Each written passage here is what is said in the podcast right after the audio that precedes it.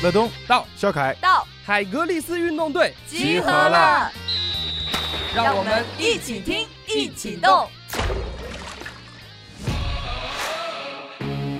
说一句这个现在流行流行的一句话，就是人类的本质是双标狗，所以大伙儿可能在对体育的心态上调整一下啊，就是顺应它，接受它。你要不能接受，你就换个项目去找快乐，或者是你换个领域都行。呃，中国队呢就别矫枉过正，别忽然之间又对自己极度的不自信了。日本那边啊就爱谁谁吧，希望他输给中国啊，这是我的愿望。欢迎来到海格力斯电台。本期节目，我们来聊聊最近大家特别关心的国足十二强赛的话题。那么，呃，国足的话也是在四强赛的时候，其实表现的非常非常的好啊，也是给了我们这个非常大的预期和这个期望。因为本次的这个世界杯是在亚洲国家卡塔尔开始的，所以我们的这个亚洲的区域的名额的话也是多了零点五个。那么我们非常的关心十二强赛，希望国足能够创造历史吧，或者说是哎再一次的打进世界杯。但是呢，这个第一场比赛对澳大利亚，但是澳大利亚是非常的强的一支球队啊，也是屡次进入世界杯。那么三比零，我相信也是当头一棒。而且呃，我觉得更更重要的，除了这个比分之外的话呢，是比赛场上的一些内容。那么国足的这三个丢球，或者说是。给对方球门制造的威胁是比较的少的，而且在场面上面的话呢，也不太也也不能把它称之为非常的好看，或者说是有来有往啊。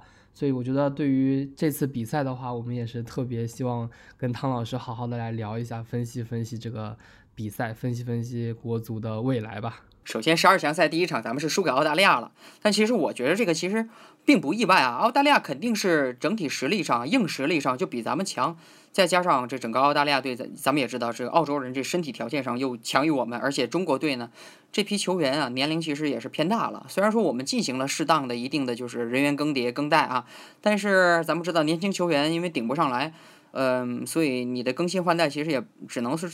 做到了一半儿，或者甚至一半儿也不到啊，就只能是这个情况。呃，在我们在老化的情况下，技术和身体都比不上的情况下，踢成这样也是正常的。而只不过就像乐东刚才提的那个很关键的点，就是我们四十强赛踢得不错，这一下给我们燃起了这个 很大希望，是吧？我一看这个十二强赛打澳大利亚之前，哎呦，各大媒体这推送又开始造造势了啊，我们这个有希望。结果当天。日本是输给阿曼，完了韩国是打平了。哎呦，咱们这开始媒体又开始说，哎呦，中国是不是有戏要怎么怎么地？其实最可怕的，我觉得正是这种情况，就是本身你没有正视，就是你本来你是想正视自己的定位的，想正视自己的差距的，但是在外界带节奏，包括自己可能也是心态上有波动的情况下，你一动心思，你把你的定位没弄准。啊，就是有点动心思想跟人打进攻，结果就有的时候会被人抓住你的空当打几个。人本来就有多方面的优势，再摁着你打几个，那你肯定是扛不住的，所以也就输掉了。所以，我觉得媒体这方面带的这个节奏啊，我有有哎，怎么说呢？我觉得赢球的时候，就是中国足球现在不太需要这种瞎起哄啊，可能就是务务实、踏实、客观去做，而不是说为了流量蹭流量，为为了自己这个什么，就非得去带节奏去来点这个。所以我觉得也是挺可惜的吧。但是。嗯，确实，正式差距的话，输零比三，我觉得很正常。但今年的话，因为国足其实我觉得有个特别不一样的地方吧，就是其实加入了这个规划球员之后的话，我们认为至少在锋线上面的这个人员的话是比较的强的。因为以前国足的话，你说他这个中中线这三条线真的是。没有说哪个哪一个点是强点的，但是我觉得总归是有了这个外援之后的话，所以李铁也敢就是说强强开局啊，更多的尝试把球打到对方的这个禁区前面去。那么我相信这个对于像规划球员的话，因为我们几个规划球员其实说实话实力是挺强的，而且像这个。呃，埃尔克森，我觉得他的这个态度啊，包括比赛场上的这种拼搏，也都是没问题的。我觉得这一点的话，是不是，嗯，对于规划球员的使用上，其实也是帮助我们的这个国足的话，提升了一定的这个技战力呢？那我觉得规划球员肯定是有一定帮助的，但是吧，就我觉得啊，以李铁当时的这个想法，就咱们不都说嘛，说哎呀，李铁怎么不把他们都排上去？就其实许多教许多教练啊。你看，包括穆里尼奥也好，瓜迪奥拉也好，其实任何教练他们都会追求一个平衡，就是这个不是说玩游戏一样啊，咱们把这好球员都堆到游戏里边，完了咱们拿着手柄搓一顿搓就能赢。实际比赛还是要追求的一个叫平衡点，就是你的攻守平衡。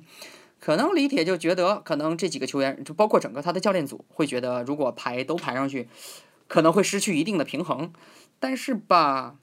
乐东，你看没看过这几个规划球员的年纪？嗯，都比较偏大，其实。对，就这么说啊，他们已经过了自己的巅峰年纪了。再加上李铁，包括其实不光是李铁啊，你换一个教练，他也很难说把这些规划权都放上去，可能就有一定的平衡的需求。嗯，最后就变成了说，本来就是一些年纪偏大的，再加上我要追求一定的平衡，有一些要做取舍。最后就没法发挥太大的一个能力，而且咱们现在又出现了限薪，是吧？像一些什么什么戈德斯啊，本来表达说想要去入籍中国的，在这种政策之下，就这个又没有入籍成功。其实不不光是钱啊，如果别人发现你们这个足球的策略朝令夕改，三天两头就变的话，人家心里也没底啊。我为我我还要不要来，对不对？人家肯定也追一个一个平稳啊。另一个吧，就我觉得，你看李铁他是国产教练，咱们上一届十二强赛像高洪波。对吧？这也是本土教练，呃，一旦第一场没踢好，我感觉高洪波第二场比赛就做了无数个人员调整，就感觉是对自己上一场的一个全盘否定。所以我觉得是不是本土球教练呢，在某些层面上会被限制，会被人摁着手去执教，有的时候可能会受一定的影响。所以我觉得这可能都是其中的。当然，这是我个人的阴谋论啊，有点这个不不阳光不积极了，大家可以当我胡说啊。只是我个人的一个合理的一个猜测吧，所以这不就这样了吗？你不是说有了规划球员就行了，咱们自己球员也得行，再加上你规划球员 年纪也不小了，你指着他还像二十多岁巅峰时期那样冲锋陷阵吧，也难。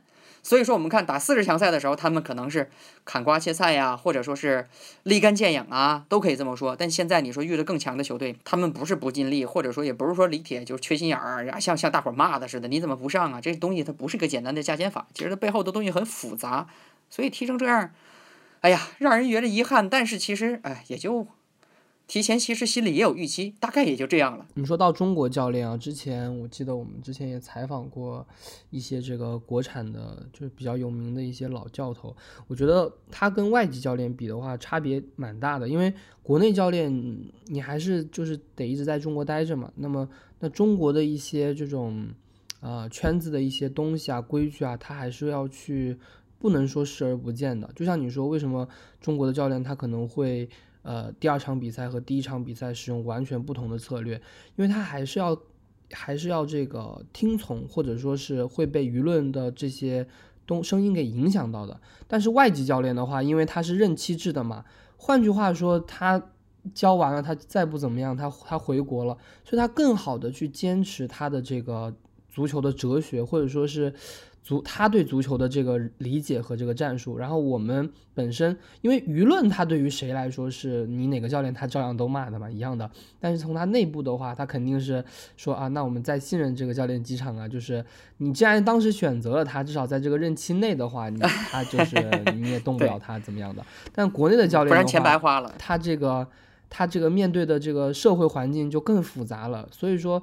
我如果是国内的教练的话，我都会有，就是我我都能够明显的能够就是有个这种切身的体会吧，就是那你你你你你们说啊这样不行，那我我说这样行，那我第一场我试过了，用我的方法，那么第二确实输了，那那接下来就用大家怎么说就怎么来吧。容易被这个社会的舆论的声音影响。其实不光是，其实我说一句啊，这个乐东说的非常对，这也是刚才我的一个我觉得自己的一个疑问啊。当然啊，这个东西它不光是在中国，其实包括在外国也是，本土教练啊都会有一些受到嗯不同程度的限制。就是每个国家其实都有它的一个特殊的，就每个国家的足协啊，每个国家的足球文化和它的环境啊各有各的好和坏。嗯，也不是说像就是可能说的这样，中国足球就。一路烂到底，什么都不行，那倒也不是。但确实啊，各国本土教练都会受到一定的这个情况的影响。包括你看，像之前我我就是有有一些就是外国的，就是本土教练，他们自己也抱怨嘛，说自己没有得到足协应有的支持。所以说，咱们会说一句话嘛，外来的和尚好念经啊。有的时候就是他，你请他来嘛，他可能来之前就提好了，你不能谁谁谁限制我。嗯，确实啊，在初始阶段，尤其是你出成绩的阶段，外来的和尚还是好念经的。但是到了一定程度，他还是会出现这样问题，所以我们就经常会发现有一些外籍教练带着带着就一甩手走了，我很后悔接手，我不能再带了。这个这里让我觉得不能不是踢的不是足球，说这种很难听的话，就是其实啊，问题还是不论中国教练还是外国教练都会呃面对这种情况，只不过可能有的人在初始阶段就挺难的，有的人在初始阶段呢会被宽容一些，嗯，但是还是那句话吧，全世界各国都有各的各的情况。所以咱们常说常说一句话嘛，他踢的不是足球，踢的是人情世故。我觉得这个也也挺明显的，就是像这个国内的这个球员的话，他的这个跟国外球员可能，嗯，身处的这个环境啊，各方面的这种比赛场上的这个意识都不一样。那国内还是有这种老队员跟这种小队员之间的这个身份上的这个差别，肯定是存在的，在训练的时候大家都能够感觉得出来。但是像可能一些这个呃更有足球文化传统的一些国家的话，它可能就是相对来说会更加的看这种竞技实力啊，然后。更拼一点吧，或者怎么说的？你像澳澳洲球员就明显的就其实比较的像欧美球员，虽然说有人说他技术糙啊，但是他的这个门前的那那那几个强点呢，包括其实甚至有些球的话，你你都会感觉他可能是会受伤的，比如说他的抬脚啊之类的话，他们就更敢去这种怎么说呢？这种搏杀的这种感觉，就是很有特色。我觉得啊，澳大利亚足球有一点，我觉得我挺喜欢的，就确实他们踢的糙一点。包括我有一个朋友在澳大利亚也是生活多年嘛，他参加过那边的叫 Sunday League，就是周日联赛。他跟我说啊，踢的是真糙，但是上来就咣跟你撞一下，或者哗一个大滑铲就过来了。但我觉得虽然有点糙，但是他们的技术实用且够用，再加上他有身体。呃，而且我觉得这是一个好事，就是什么呢？澳大利亚足球保持了自己的特色，因为现在你知道，国际足坛很流行一个词儿“传控”啊，传控足球这事儿始作俑者 就是西班牙，是吧？大伙儿往死里传，门将都得传，在门前，人家对方已经逼到门前要不行了，我还是传。但是有的国家呢，我我说这话可能会得罪球迷啊，但是我得说，我我就是我个人的看法啊，大伙儿可以不同意，只要嗯，就是大伙儿愿意听的话，这我还是说点我自己的心里实话，就比如说德国队。在被传统被传控足球带来带去吧，他失去了一些本来自己的特色，比如说他硬桥硬马的传中和争高空球，最后全嗯怎么说呢？呃，在有一些攻坚战当中，你失去了自己的特色吧，就除了传控你没法攻坚了，这就费事了。所以我觉得澳大利亚足球吧，看上去虽然糙，但是人家有自己的特色，也难怪说人家你你说人家糙，但人家怎么次次进进世界杯呢？对吧？这就是个问题，就说明他。虽然糙，但他的技术是够用的，这就行了，无需说每个球队都得学西班牙，都得围着对手的禁区不断的横向倒脚，然后打一个这个踢墙配合，哐当一下走个底线，走个肋部，你不需要。这就是我觉得足球世界需要保持的，就是大家要百花齐放，各有各的特色，而不是千人一面对吧？所以我觉得这个像乐东提的这个，我觉得是个特别好的点。自己平时就是运动的时候，也有些澳洲的朋友嘛。他们是，其实他们就澳洲这个国家特别崇尚这澳式橄榄球。他玩什么运动啊？就是那个小男孩可能到了这个小学、初中的时候就开始，大家都加入这个澳式橄榄球队。然后呢，业余的时候踢踢足球，然后打打篮球，然后呢玩玩别的。然后，但是呢，他们所有的运动呢，他们的基础呢都是这个跑步，然后这个田径相关的东西。所以他们的那个无论是篮球、足球还是这个。这个这个橄榄球，他们的这个跑动能力、冲击力、身身体的这个强健能力，都是他们认为最重要的一件事情。因为我们之前打篮球的时候，他们也这样，他们就从这个家里面跑到篮球场，然后呢，已经跑的要要要要是我的话，就半死不活了。他们再打球，打完球再跑回去，就你练一场，人家已经练三场了。但是呢，就是就你说的这种什么脚上的活啊、技术啊，这个不在他们的这个考虑的范围内，他就是。说实话，上来出汗的，踢足球也是这种感觉。我是上来跑的。咱们得说啊，澳大利亚就包括你提到的这种，可能就是就是全民健身当中的一种东西啊。但是就咱说，人家还是很明确自己的基因优势啊。我就是人高马大，身体壮。呃，我就是利用好我自己的优势，我不要做我优势以外的东西上太浪费时间。但我觉得其实澳大利亚球员的技术啊是够用的，这点确实是。所以我觉得他踢咱们踢赢了也很正常。大伙儿不要说，哎呀，是中国大伙儿对中中国足球啊，就是好容易看着点希望就往死里捧，完忽然间没踢好吧，就开始往死里骂。我觉得大伙儿这个，哎呀，我觉得啊，说句这个现在流行词流行的一句话，就是人类的本质是双标狗。我觉得大家对于中中国足球的这个认识的话，其实不能仅仅是在这个比赛的过程当中。因为前段时间我也是看那个日本的这个高中生的足球联赛嘛，他们已经踢到了这个九十九届了。那么大部分一半以上的这个国家的国脚都是来自于高中联赛，而且高中联赛他们经过这个高中联赛的分流之后的话，一部分人去大学了，有一部分人出国了，一部分人甚至到企业里面去踢足球了。那这个就是这个从这个。塔基下面的话，就有一个这个全国最重视的一个这个比赛，像棒球的话，日本就甲子园嘛。这个哦，刚看完甲子园，好过瘾呢。对，你看人家这个日本的棒球现在就是奥运会冠军，在本土作本在在本土作战的这个奥运会，然后击败了美国队，这这个也非常非常的了不起啊，团队运动。然后这个足球的话，高中联赛已经九十九年了。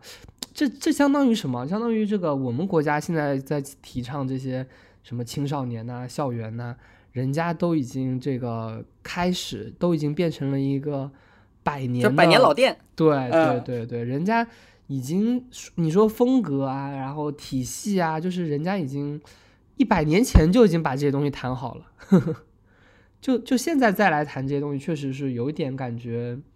为时也不能说为时已晚吧，但是确实差距是比较明显的。包括这个，你说这个马拉松里面的这个比赛也是人家的这个香根一传，然后跑步的话，这个水平其实除了这个埃塞俄比亚、什么肯尼亚，现在日本就是跑步的这个第三强国了。哎，你说从这个这么多的这个运动啊，加上这个呃国内的一些这种。舆论就像就像我我们可能现在看热搜，全部都是一些这个娱乐八卦之类的。可能在在在在日本的话，这个甲子园的比赛呀，这个日本的高中的足球比赛呀，这个香根一传的比赛呀，这都是他们每一个季节可能最重要的一个社会事件了。那么还有一群这样专业的人为之这个奋斗，我觉得这个才是可能体育的这个。比较本质的一些东西吧，是我觉得乐东这个提的，呃，其实之前几次啊，因为我咱们做客咱们这个海格力斯有几次了，之前我也提过，呃，这个跟社会的一个发展的一个体系是不同的，就是日本这块确实啊，校园体育人下午三点放学嘛，有的打工，呃，有的去玩儿，啊，有的去补习，有的去参加体育社团，这很正常。但是咱们确实啊，不能说，呃，咱们要结合自己嘛，咱们不能说日本这好，咱就照搬照搬照着学。其实这个也不适合我们，因为我们也没法学。我们就我之前也提过，中国来说吧，相对来说，让青少年能够比较公平的被选拔人生这个提升途径的，就还是高考。所以你让学校本末倒置去搞体育吧，这个比较难。这个本身它也不太现实，只能说各有各的社会情况吧。但是我们还是得走这种精英制，只不过在精英制的同时，希望青少年朋友们能够更多的参与体育，这个是一个对的事儿。我们无需让青少年们都去，嗯，变成什么，就是就是奔着把这个体育变成自己终身奋斗目标，那也不现实。其实其实你说日本，其实它也不是，就像是咱们刚才在乐东提了甲子园，我今年看那甲子园就是。呃，那个应该是质变学园，奈良县的质变学员的一个三年级的球员叫前川佑京还是前川京佑啊？我可能记不太准了。他哥哥原来也是就是打甲子园的兄弟俩，就是一起参加过比赛，但是他哥哥不是质变学员的，是另一个高中的。但是他哥哥高中毕业之后就打棒球嘛，也进进不了职棒，也没进社会人的那种棒球学校啊，棒球队啊，最后变成什么呢？在这个日本这个地铁里边卖车票。这个其实他们也会存在这种问题，就体育没上去，可能人生也会其实有点小困境。但我觉得就可能还是社会不同吧。中国呢还是走我们的精英制，但是希望大伙儿能参与。我觉得中国的精英制也未见得就不是好事儿。你看咱们奥运会，就差一点点就把美国队给拧下去，对吧？而且这还是我们海外作战，嗯，我觉得咱们发展的也不是一个问题，就是各有各的情况，好好去发展。但重点是中国足球不是前面几十年是前面这二十年没好好发展吗？零零年往后就没有什么人踢球，一零年往后开始有小孩儿，呃，愿意参与了。但是就是我们这大环境吧，就是可能确实嗯，还是稍微有点不太好。嗯，这个就。怎么说呢？呃，大伙儿要是觉得足球真的让你伤心，那就看看咱们优势项目，看看乒乓球什么的。咱不用非得自己钻牛角尖儿，非要找一闹心事儿给自己找闹心看。你说喜欢足球就看看，但是做好心理建设，踢不好我也能接受。自己的孩子嘛，踢得好与不好我都爱他。但是如果你说，哦，我做不到，我看中国队踢得不好，我恨得就想像那哥们儿似的骂日你妈退钱啊，那我建议你就别去，就是。对吧？在家里就是跟朋友打打扑克，是吧？就是打打麻将都行，不必要非得说给自己找不痛快。嗯，还是那句话，各个国家有各个国家的国情嘛，咱们各发展各的。呃，有些东西参与即胜利，不要非得把它想到说我们必须得就踢到什么名次，对吧？你说像我最近我解说欧预赛，一会儿我要说科索沃对希腊，那包括之前我说这法罗群岛。他他他们这个国家的人知道自己永远也不可能在足球上踢出名堂，但他们就觉得我也能接受，我喜欢足球，所以大伙儿可能在对体育的心态上调整一下啊，就是顺应它，接受它。你要不能接受，你就换个项目去找快乐，或者是你换个领域都行。呃，汤老师最近解说这个欧预赛，其实这个接下来的话，那个中国队要在七号的时候打这个日本。这个也是强，也是强队了哈。哎哎哎呀，对呀，对，这个日本队这今年的这个赛程，前面两个就是两两呃小组赛的这个最强的两个队，所以这个怎么说呢？也只能说是这个比赛的确实十二强赛个个都是强队了。汤汤老师，你觉得对于日本的话，咱们因为其实日本队上一场也没打好，所以说他们这场的话呢，等于是说是。嗯，必胜的了，就是一 输给了阿曼，然后的话，这个小组的形势啊，各方面的话也都会变得复杂一些，所以日本队下一场的话，肯定是就怎么说呢？用我们的俗语俗一点的话，就是照死里踢了。对，其实这个吧，我觉得对日本和中国来说，这一场比赛其实都显得非常关键，都显得就是心态方面其实都有各自的要面对的问题。首先，日本队第一场翻车了啊，输给阿曼了。那么中国队呢？第一场这个输给澳大利亚，舆论又翻天，就是铺天盖地的在骂。其实我比较担心的是，一是咱们从中国队方面来讲啊，中国队别矫枉过正。第一场没踢好了之后，第二场又把自己的定位看得太差劲儿，又太自卑。哎呀，所以说我觉得对于李铁和对于队员们这段时间啊，好好训练是一方面，可能心理疏导上也是需要，包括他们要树立一个信心，就是。呃，不论是踢谁，我们树立好自己的定位了之后，要有自信的去踢球，不要踢着踢着自己心里都，哎呀，越踢越没自信啊。所以我觉得可能李铁、李志、李指啊，要找一找，就是现在这些队员当中，谁的心态保持的比较好，那种大场面比较能上得去台面的，比较混不吝的啊，用这边的方言来说，比较混不吝的让他上。嗯，二一个就是别别让李铁、李指啊重复。之前高洪波高指的那种，哎呀，被人摁着手直叫的这种这个情况啊，第二场矫枉过正，把之前自己的这个布阵啊策略完完全全来一个一百八十度大转折，所以这个对中国队来说其实挺难的。二一个呢，也是中日本队要面对的，就是日本队其实也是第一场没踢好嘛，第二场打中国，其实他们心理压力也是很大的。你不要以为他们日本队就是。哎，就可能就心里边觉得百分百有谱，因为中国队其实打日本啊，这是，嗯，毕竟也都是东亚人种里边，这个对吧？身体差距上，可能中国队反而还有点优势呢。日本队呢是技术的优势啊，比如说，比如说他这个技战术的执行力，对对足球的理解，球商的要非常的出色。就像日本队的主教练是谁呀？是什么森保一吧？是吧？嗯，所以我觉得，对于两位本土教练吧，对于两个处境不同但都面临很大压力的球队，这场比赛关键程度不言而喻。呃，中国队呢就别矫枉过正，别忽然之间又对自己极度的不自信了。日本那边啊，就爱谁谁吧，希望他输给中国啊，这是我的愿望。日本队的这个技术风格，我觉得在这个亚洲国家里面也算是独树一帜了。你看他们在这个奥运会表现也比较好，然后在这个。嗯，其实每每一届的这个世界杯当中，日本队可以说是状态最稳定的一个吧。就是每年这个十六强也是常客嘛，然后在小组赛也踢得出自己的内容，也也有人说中国队就是一直怕韩国、怕伊朗、怕那种身体强壮的球队嘛。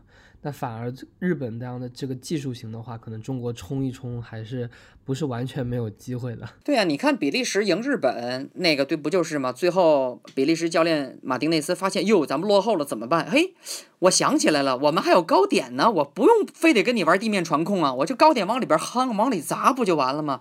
这费莱尼是吧？维德塞尔这都大高个儿，包括他的中后卫什么的，是吧？这最后这不还是把日本给赢了吗？当然。之前我说这个日本队被比利时赢的时候，其实那一刻让人觉得有点绝望。结果我我看咱们有人留言说，这难道绝望吗？这不应该是希望吗？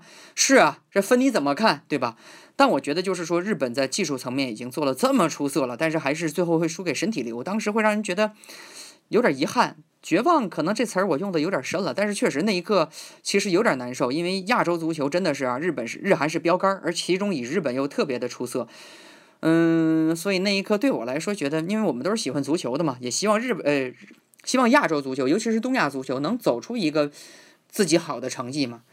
啊，这个，但是像乐东说的，这个事儿其实可以给中国队一个经验啊。我们要是有高中锋啊，是吧？有身体条件就往里夯，是吧？张玉宁，哎，对啊，张玉宁这个身体力量上真的是可以扛着任何一个东亚后卫去踢的啊，这点上是个优势，但是。前提是你得，就是防守方面做好，而且就我之前啊有个球迷啊，就是就吹个牛啊，我也有一个粉丝了啊，老在微博私信里跟我聊天，我跟他说的也是，就是你的防守做好了，中场方面呢，如果有一个机动性非常强的中场，能把这个空间带出来，给吴曦当保镖啊，让吴曦能形成一个中转站，然后前面的前锋呢有一个规划球员做支点。这样的话呢，吴磊可能也有的放矢。如果你这么能打出来的话，就你的进攻得有威胁，你的防守才会减压。如果你一味防守的话，你进攻打不出来，你早晚防守是会被人打穿的，是挺不住的。所以这个我觉得是给中国队的一个可能是我我个人的一个馊主意啊。这确实咱肯定不能跟专业的像李导这样的。呃，刘过洋也学习过这么多年优秀这个世界名帅的教练旗下支招啊，只是我个人作为一个中国足球支持者的一个心态吧。打日本，我觉得还是这一套，防守做好，但进攻端你一定要有支点能支出来。呃，中场这块你一定要有保镖为无锡拉开空间啊，这才是一个我觉得会能跟日本掰掰手腕的一个情况。国足最大的一个问题就是，确实是我们没有觉得他在有一些就是。没没有一些套路，或者说是没有哪个方式，可能是这种就是可以稳定得分的。就像我们有的时候说这个篮球里面有谁谁谁谁谁，然后什么几点连线，那个就是欲取欲求。其实足球里面也有的啊，比如说有一些什么，有一些球员在这个四十五度起起比较厉害的，这个这个得分概率比较高的，然后是进入了什么梅西走廊。但是好像我们。没有这个，没有找到这个某个球员，或者说某一条线之间可以经常的去打出一些这种威胁的球的，只是说像唐老师觉得，哎，我们谁谁谁有可能可以，我们谁谁谁他有可能有可能，那运气好可以搞一个，而不是像这个，比如说比如说你看欧洲杯很明显，那意大利队那个那个攻势和套路其实是其实是非常的可以预见的，就是看。那个看这个场上的局势，看这个后卫的话有没有犯错，你只要给他了这个机会，他马上这个转化能力啊，这个发起能力是非常强的。但我们好像就是有点是，在场上看不看吧。我觉得乐东说的这点确实是，就是其实咱们之前提到了，只是说没有做一个明确的回应。就是说你跟对手没有实是没有，就是如果你跟对手实力差不多的情况下，哎，你还是能发挥出来。所以四十强赛咱们看出来了，那个对吧？吴磊虽然说在西乙踢了一赛季，在在西班牙人没有什么太稳定的出场机会，但是他就比同就是比如说你是四十强赛那几个对手，他永远比对手中卫反应快一步。永远能抢到那个点，所以能造造成点球或者是自己的破门，对吧？直接破门，这就是当你实力差距不大的情况下，或者甚至是你有优势的情况下，你这技术特点才能打出来。比如说你这吴兴涵是吧？那个边路李铁对他也很信任，他也确实打打出来了。但是你跟人实力有差距的情况下，你自然踢不出来啊。咱们要是说听众朋友们有踢过业余联赛或者踢过这种野球的，你就知道，你要是跟踢的不是特别好的人，或者跟你水平差不多的人，哎，你们有来有回，踢得热热闹闹。但你忽然跟一个职业梯队退下来的人踢，那你哎呦，你这跟不上人强度，你累的都想吐了，真的。你就只是说这球到你脚下别出毛病，就是你当时心中最大的愿望。嗯，这就是刚才咱们提的，你就硬实力上比不上的情况下，技术也无从发挥。但是啊，就举例子，像我昨天晚上说的卡塔尔打葡萄牙，其实呢，他肯定是全方面的不如葡萄牙，但是有那么几个点能够正常发挥。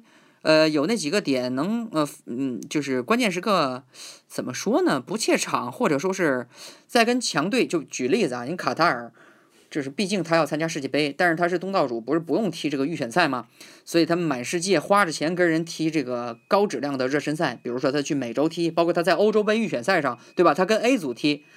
呃，虽然说他的比赛不算成绩，但是他跟高手不断过招，球员也在成长嘛。但中国队，我觉得之前有一个文章分析的很对，咱们可能跟高手交呃交手的这个次数太少了，咱们出去跟人踢比赛的时间越来越少了，所以没得到锻炼。那么到这种强队的比赛当中，就有点儿表现的不是那么，本来就没什么优势，又没法就灵光一现了。这就是说你长期没法得到。锻炼的情况下出现的一个不得不面对的一个现实吧。因为比赛其实不光是说成年之后的这个机会少，其实人家在小的时候的这个参加的这些青年比赛的这个机会就少。然后你比赛少的话，你平时训练，说实话就不太容易紧紧上劲儿啊。有的时候，有的时候很多很多的这个训练说高强度怎么样，其实为了这个比赛的这个周期去备战的。就你看啊，我我我们那阵儿。米卢刚来的时候，当时给我一个什么印象呢？就是米卢来了之后，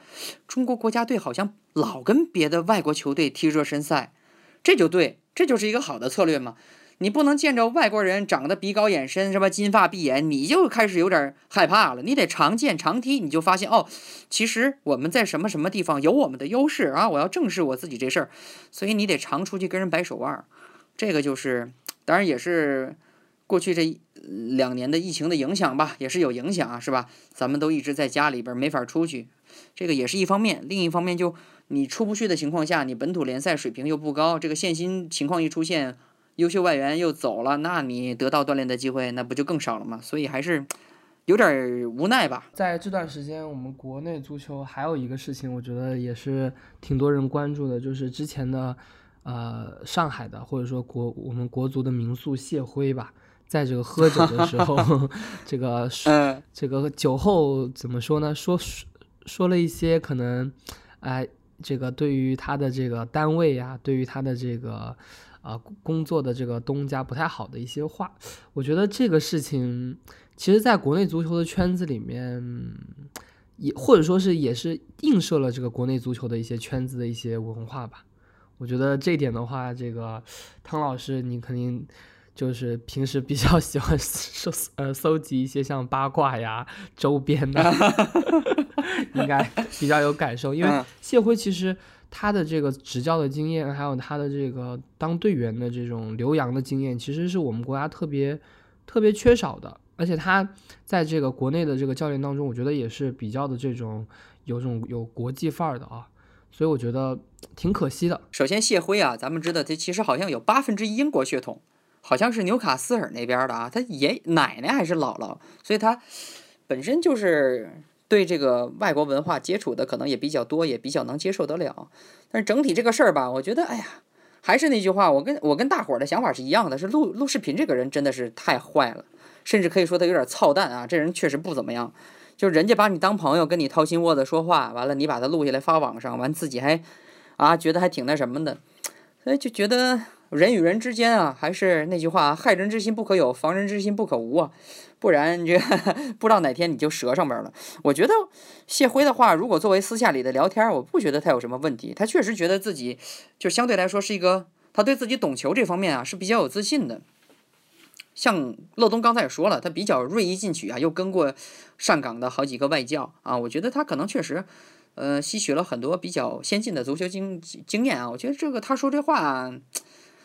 哎呀，两说。我觉得你要说他跟对手，对于对手来说呢，可能他这话有点儿，有点冲，有点意气风发吧。这么说，但对他自己来说，这是他对他自己的一种自信吧。而且他也喝多了，这个东西，嗯，哎呀，只能说人心隔肚皮啊，多少你得呃留点心眼儿。所以你看，就不光是他，不有许多这个演艺界的明星啊、某主持人啊，不都被这种饭桌上说了的话，完被录了视频给坑了吗？哎呀，这件事儿其实也是给我们一个教训，就是人呐，不论是公开还是私下说话呀，要给自己留几分空间吧。这就像那谁，咱们知道，呃，这个著名的这个评戏表演艺术家和这个喜剧大师啊，赵丽蓉老师曾经教育过他的这个搭档，就是巩汉林。他说：“这汉林呐，你甭管你多大腕儿，你出多大名啊，你做人都得吞着点儿。”这个意思就是说，就是不论你多么出名，多么春风得意。说话还是得收着几分，不能太那什么啊。所以你看这点，其实你看，嗯，像外国球员，可能公开也好，私下也好，都还是非常注意自己的形象的。可能真的不论什么时候都不会说话说的太那什么。可能因为他们对于这种足球，包括社交啊，因为他们这种怎么足球媒体啊，因为存在的年头，包括什么这个，可能也。渗入到生活当渗透到生活当中也比较久了，所以他们有这习惯，私底下对球迷也会比较客气，经常停下车，只要这球踢得还行啊，都会停下车给球迷们合影啊、拍照啊，不会说跟人耍脾气。但是相对来说，这点可能国内球员们，因为怎么说呢，我们接触媒体，对媒体对自己的这种曝光啊，可能习习惯性并不是特别大，所以就举个例子吧，这也是。咱们国家队某门将啊，某门将，咱不说是谁了，就我们一个摄像记者，就是在球员通道遇见了他，想跟他合个影。那球员就说合吧，就是也没说话，就直接凑过来了。完了，这个摄像大哥呢，就发现他站这位置可能要挡后边过来的就是其他的人，就想轻轻的拉了他胳膊一下，想说你往这边来点。结果这个门将就非常愤怒的甩开他的手，说你，他说你。别碰我！就当时说了这么一句话，你可以逼掉这个声音啊。完了，当时这摄像师就非常非常不开心，就是我老婆很喜欢你，我想跟你合个影，回去跟我老婆也能哎吹吹牛。我拉你也不是说故意要怎么着，但是就真的拉你一下又怎么样呢？你为什么要就是忽然之间，呃，就爆粗口，完了就脾气特别的不好。所以我觉得中国球员吧，可能在这个层面上，咱们当然啊。咱不能说这个球员他就做的百分百不对啊，可能他确实是误以为这个摄像这哥们儿跟他合影拉他这下是有别的用意，或者说他可能之前遭遇过这种粉丝的骚扰，拉着他死活不松手，或者给他造成了一些尴尬的局面。所以咱们这话呢，客观的说啊，这球员可能之前也确实遭遇过这个情况。但我觉得，哎呀，不论是谢辉也好，还是我们的球员也好，可能私下的这个形象方面啊。还是多多少少要注意一点吧。当然，我这话可能有许多球迷会骂我，嗯，但是这么说吧，即便你骂我，我还是想说出我心里最真实的话。我不想说一些水词儿啊，什么啊球员啊，这个怎么怎么好，怎么怎么伟大，怎么怎么棒，怎么怎么辛劳，我们要对他们就是顶礼膜拜。我我不想说这些水词儿，我还是想说出我心里的真话。如果不说真话的话，那我录这个播客节目，我跟乐东这儿叭叭掏心窝子讲这话，我觉得就没有意义了。光说水词儿的话，那就没什么意思了。我觉得我这个人吧，就比较的这个 怎么说呢，厚黑。因为我觉得谢辉肯定是你，你说他他，你不能把他和球员进行对比，因为他是教练嘛。那他肯定各方面经验呐，甚至跟领导的接触啊，这个在中国的这个这个各方面的在。这个工作场上肯定是经验更丰富的，公开讲话各方面的也见过很多的这个球员、明星什么折哪儿了，他应该是应该是很清楚的。我是觉得这个事情，你就像就像你第一 开刚开开刚开始说的，他这个拍的人啊，一定是非常的跟他们是非常熟悉的，就他没有戒备了嘛。就你你你知道在什么外国运动员怎么样？那肯定你和这个你和这个熟人和这个生人，那是个人，他都是有会有不一样的感觉。肯定是那个人太熟了。然后呢，你把他放出来这个事情呢，你我也不知道是截了这一段还是怎么样，他也其实是挑选过的。那这个事情就就其实是我是觉得，可能预示着我觉得是一些这个内部的一些足球的管理的混乱呐，利益的这方面的东西啊。然后呢，用了一个就是一个，你说谢辉他也不是主教练嘛，或者说他也不是这个怎么怎么样，可能牺牲品吧。我的感觉是，就是说那就用这样的方式表达一下什么问题之类的。反正我我是觉得这个可能可能会更复杂一些，然后可能会不能说是谢辉，因为因为你这个一个人，你这辈子要经历多少人，你要说多少话，不可能说你说的话都是可以搬得上搬得上台面上的。所以这个就看你那句话会不会被人拿出来。总结起来啊，这里边确实有许多咱们可能能去臆测、猜测，甚至厚黑、腹黑的一些。呃，阴谋论的东西，但我觉得其实简单总结起来啊，就是酒要少吃，事要多知，少喝酒啊，喝多了真的是耽误事儿啊。因为我怎么说，我不是一个爱喝酒的人，我我平时基本不喝，偶尔偶尔我会喝，只喝一听，因为我知道酒量，我酒量一般般，就是稍微喝一点，借点劲儿，这个开开心心就行了。但是有时候你你知道，有时候一些朋友啊、领导、同事啊的这个局，你你还真的得喝点儿。但是我就体会过，我喝多了的时候，我真的觉得我不是我了，我已经彻彻底底，真的是就跟理智或者是冷静情况下的我是，就完全是两个人。我觉得那个样子很不好看，但有的时候你又躲不开。不过我觉得像谢辉的那个局，也许有躲不开的地方，或者说他真的就是，呃，情绪到了想多喝点儿。但是咱们还是那句话，这个玩意儿，哎呀，虽然说酒是粮食精，越喝越年轻，但是还是少喝。真的，这个东西喝多了害人不浅，对身体也没好处啊。我的感觉是，我觉得运动员或者说你说教练，最好呢能够就工作咱们轻松点儿，我做好我的专业的事情，然后呢，更多的人呢是互相服务，就不要互相这个互相这个怎么说呢？拆台。对对对对对对对，我觉得这样就会更好一些。但是这个是理想的嘛。那现实可能不太一样，对，所以还是那句话呀，咱们活的这事儿啊，很人情世故啊，多加小心吧。那我觉得咱们这个国足的事情，我觉得也聊得差不多了，因为这个国足大家是很关心，但是国足的这个竞技水平也就摆在那儿。十二强赛的话，你说期待的话，就是期待国足能够踢好一点，多进几个球，然后呢？这个练多练练级吧，就就像汤老师其实之前也说到，从排名上来说，从实力上来说，其实国足进入世界杯都不是一个科学的这个这情况，或者说是是，对对对对，所以我就觉得你说。遇强队真的，当你自己强的时候，大家都是弱队；当你自己弱的时候，每个队都强。我我还是想废话一遍啊，重新重复一下，就确实啊，嗯呃，你肯定会，就是你肯定会，就不论是是中国国足啊，这是说踢不过人家，你在生活里不也是吗？对吧？咱们每个人不也是吗？咱们每个人都是。你说你能跟那些首富去比这个，对吧？挣钱吗？你能跟明星去比挣钱吗？人偷税漏税的罚款都比咱们好几辈子挣的钱都多，但你因为这个。就觉得自己不行了就不活了吗？不能啊，你不还得好好活下去吗？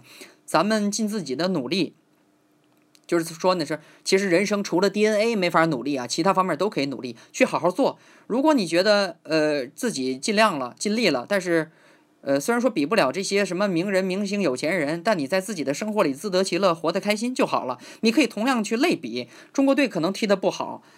但是你你说你就往死里骂也没有太大的必要，对吧？就像你似的，你没有那个谁王健林什么有钱，那那我们就站一排骂你骂你说说你这个是个废物，这合适吗？对吧？我觉得我尊重你啊。你努力了，你在你的生活里自得其乐，我觉得我尊重你，我觉得你很棒。这中国足球也一样，你要是能看得进去，你就看看；输了的话，做好心理建设。这个确实要正视差距。但你要说，哎呦，我看了我就想骂街，那咱别有的是。就像我刚才说的，生活里有的是事儿可以找，别让自己非得奔着不痛快的面儿去，开开心心嘛。但是不论你喜不喜欢国足啊，还是我之前几次做客乐东这个海格力斯时说的那句话，不论你喜不喜欢，不论你。啊，对吧？厌恶也好，支持也好，多参加体育运动，这个对你身体有好处，可比喝酒强多了。就换句话说，我们咱们就是换个角度看国足，看看这个找找老乡，找找帅哥。哎哎，没错没错，喜欢看就看，不喜欢看咱们干点别的，对吧？这生活怎么活不是活？别给自己找不痛快，开开心心的比什么都重要。不如我给你下碗面吃啊，对吧？啊，对，开玩笑，这 TVB 了，这就。而且我觉得舆论有一个特点，就是嗯，不好的就别骂，也也别瞎指挥，不要为了这流量啊做一些特别没底线的事儿，对吧？你蹭这点流量，你就能发家致富了吗？你网站不还是那网站吗？对吧？你自媒体还是那自媒体，对吧？这做人稍微有点底线。那很开心今天跟汤老师聊聊国足的这个事情，也期待咱们这个下一次看看有什么足球的话题再聊聊。